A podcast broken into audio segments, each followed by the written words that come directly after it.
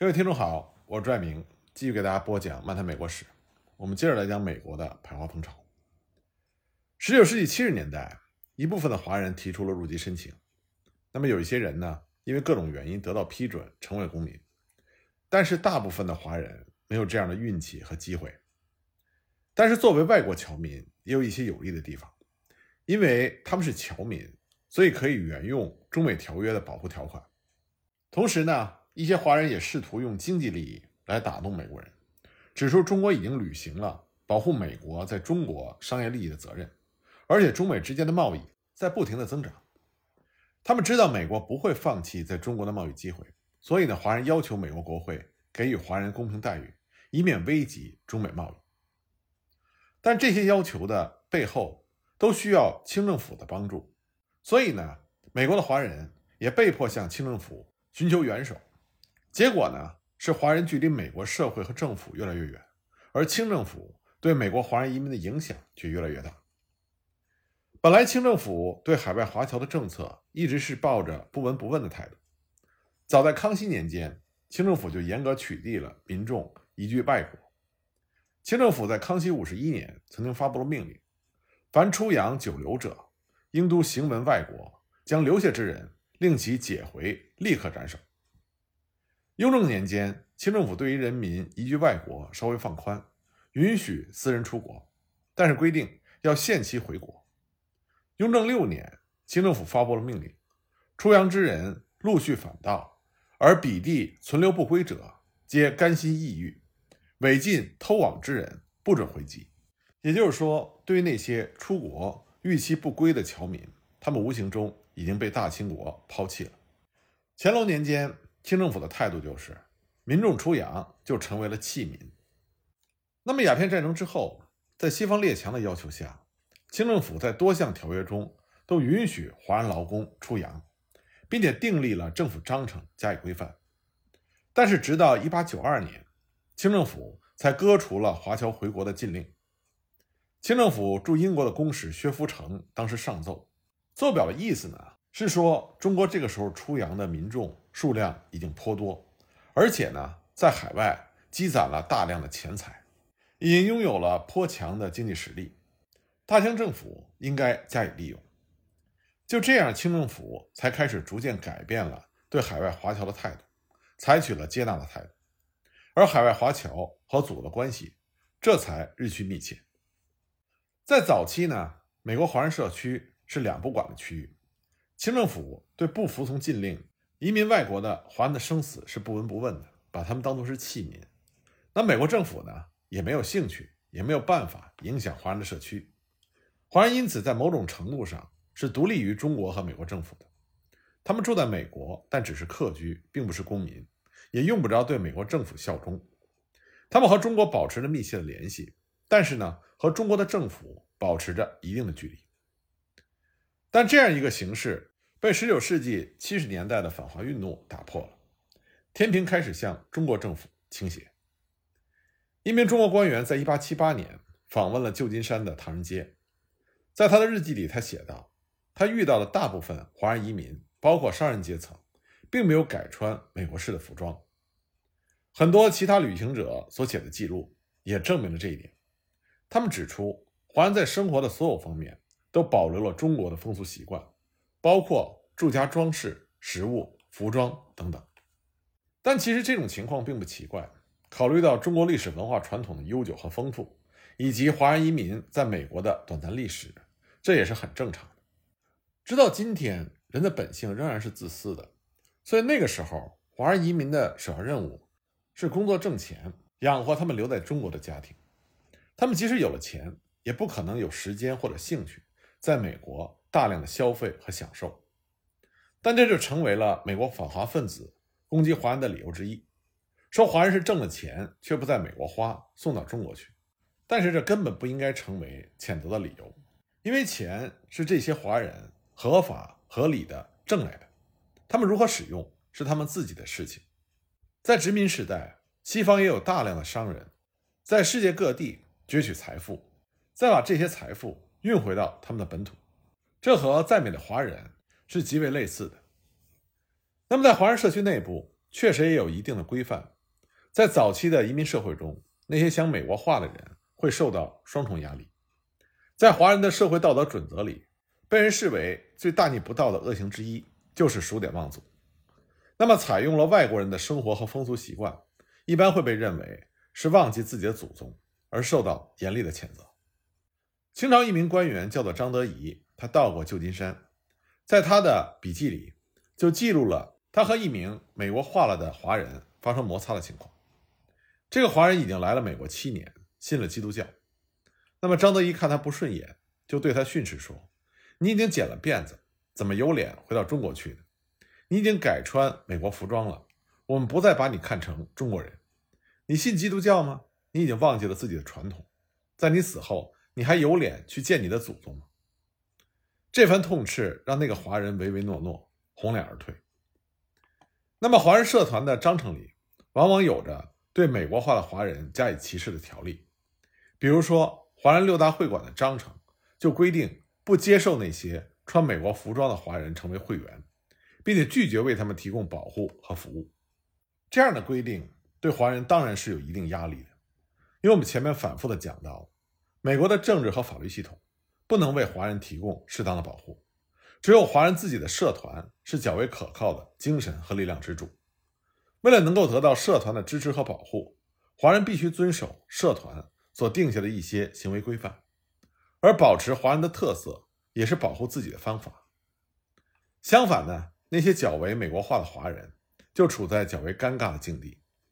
一方面呢，他们不可能得到美国主流社会的承认和接受；另一方面呢，他们又疏离了华人社区，就成为了一种边缘人。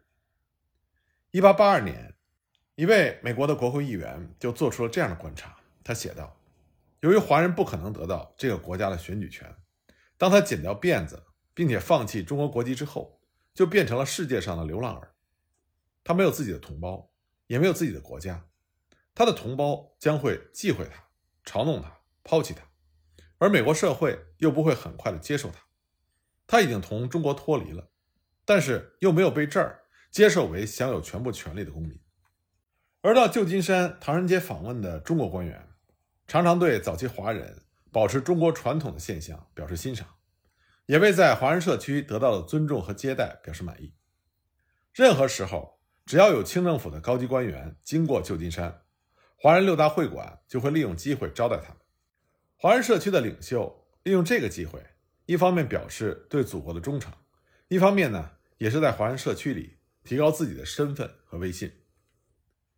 不过呢，对于这些官员的奉承，并不能掩盖加州华人社区领袖和清政府之间的隔阂。华人社区领袖尽量在中美两国政府之间保持平衡。而且尽量不让政府介入到内部事务。在中国呢，社区的事务往往是由士绅和饱学之士主持；在美国的华人社区缺乏这两个阶层人士，所以领袖地位往往是由有钱的商人来担任。但是在封建时代，中国商人的地位并不高，因此呢，华人社区中的商人就比较注意不要让清政府把他们的权利拿走。那么，为了显示对祖国的忠诚，华人六大会馆还从国内雇了一名士绅，担任会馆的总主席。当然，这只是象征作用，真正的实权仍然掌握在华侨中的实力派手里。在19世纪50到60年代，华人社团一直反对清政府在旧金山设立代表处，因为这样必然会削减侨团的影响力。华人认为，尽管没有清政府的直接干预，他们仍然能够通过集体防卫的方式来保护自己，但是到了19世纪70年代中期，加州反华情绪演变成为了系统的、连续的大规模的运动。这个浪潮呢，就冲击了华人的自信，他们觉得靠自己的力量已经不能阻挡这个潮流，他们不得不牺牲独立，来换取清政府的帮助。1876年4月29日。一名来访的清朝政府官员，在华人报纸《东亚新录》里建议华人向清政府递交呼吁书，要求在旧金山设立代表处来保护华侨。这个建议呢就被接受了。一八七八年，清政府在旧金山建立了领事馆。那么在这个时期呢，美国联邦政府也越来越显示出参与对华人迫害的迹象，所以华人就不得不要求清政府驻华盛顿的大使馆同美国政府进行交涉。像1879年，联邦政府设在旧金山的税务稽查总监威廉·西格比就设计了一个新制度，规定只有不动产，也就是房地产，才能被用来作为申请烟叶商业执照的担保。由于美国规定只有公民才能拥有房地产，那么华人没有资格成为公民，就不能拥有房地产。这个规定等于就剥夺了华人取得商业执照的机会。华人当时唯一的出路就是找专门的抵押经纪人做担保，并且要付出很高的费用。当时在旧金山，大约有六十到七十个华人香烟和烟草的制造商，他们雇佣了九百到一千一百名工人。这个新规定。将使他们其中的三分之二丢掉生意。华人要求西格比改变主意，但是西格比却推脱说这是奉行了华盛顿的命令。于是呢，华人就把这个情况向清政府驻华盛顿的使团反映。清政府驻美大使荣闳约会了国务卿易华兹，提出抗议。他指出，这个新规定和其他一些相关的东西，显示出他的目标是排斥华人在旧金山。从事商业活动的机会，这是美国政府官员在违反中美之间条约义务的精神。经过了一系列的谈判和调查，美国税务总局局长认为这个新规定是过于严厉，而且会带来迫害，所以他指示西格比，不管是不是房地产拥有人，都要接受能够提供现金存款作为抵押保证金的烟草制造商，成为合格的执照人。所以我们可以看到，一八七九年之前，华人主要靠自己的力量来对抗美国的种族歧视和迫害。一八七九年之后呢，华人接受并且积极的寻求清政府驻美官员的保护。在排华法案通过之后，华人更是经常的向清政府申诉他们在美国受到了迫害。那么清政府呢，也逐渐改变了对美国华人的态度，从原先的不闻不问到后来的积极干涉。清政府任命了像荣闳这样具有留美经历，又和华人侨社有着密切联系的官员作为驻美使节。他们为了保护华人的利益，的确是做了一些事情。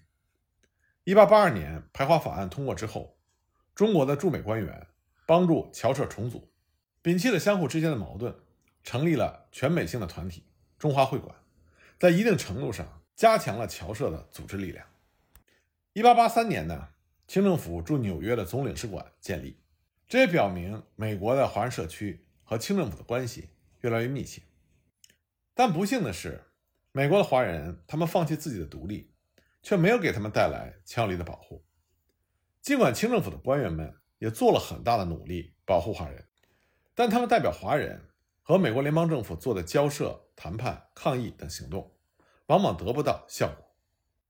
华人对清政府官员的努力还是很感激的。但他们也认识到，根本上清政府太腐败、太无能、太保守，因而没有足够的力量让美国政府行为规矩一些。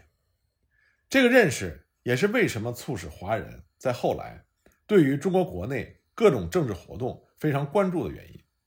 因为海外侨民的利益和自己祖国国力强弱有着最密切的联系。十九世纪末、二十世纪初的几次政治运动，像戊戌变法。辛亥革命，这都在北美的侨社中得到了巨大的支持。孙中山还因此把华侨称之为“革命之母”。一八八二年的排华法案有着多方面的历史意义，它标志着美国自由移民时期的结束，这也是美国历史上第一个向某个种族实行限制移民的法律，这是美国历史上第一个，也是唯一一个明文禁止某个种族入籍的法律。它也明确标志着，对华人的迫害已经由地方政府转到了联邦政府的手中。它开始了为期六十年的美国华人史上的黑暗时期。那么，到底应该如何全面、客观的来认知这个法案呢？在相当长的时间里，有很多人否认这个法案有种族歧视的原因。他们声称，排华法案是出于国家安全和社会稳定的需要，是权宜之计。他们申辩称，美国并没有对整个中华民族进行歧视，华人的非劳工阶层仍然可以来美。这种观点呢，当年也曾经迷惑了华人。在排华法案酝酿的过程中，华人的意向是，美国政府并没有打算彻底禁止华人移民，只是要短期暂停劳工阶层来美国，对已经在美国居住的华人不会有影响等等。因此呢，华人尽管对限制入籍的规定提出了抗议，对限制劳工移民这个政策却无可奈何。那么从国际条约义务来说，限制华人移民倒也是条约所允许的，但是。中美条约并没有允许美国可以限制华人入籍，也没有允许美国可以绝对禁止华人移民，而且中美条约也规定了华人移民的基本权利。但是美国政府却很难为排华法案中禁止华人入籍的政策进行辩护，因为禁止华人入籍的这个政策，它就是赤裸裸的种族歧视的表现，是对整个中国人的侮辱。不但如此。他对美国华人的打击，甚至超过了对劳工移民的限制，因为他为后来一连串的反华排华措施提供了先决条件和理论基础。一八八二年的排华法案，它并不是终点，而是一个起点，它是对华人变本加厉迫害的开始。从排华法案的后续法案和它的执行过程来看，排华并不是真正的目的，清华，也就是说，从美国的国土上。彻底清除华人的存在和影响，这才是那些反华势力想要达到的目标。在一八八二年排华法案颁布之后，不但从中国向美国的移民变得极为困难，就连在美国的华人的居住权和生活权也变得岌岌可危。那么，关于这方面的情况呢？我们下集再继续给大家讲。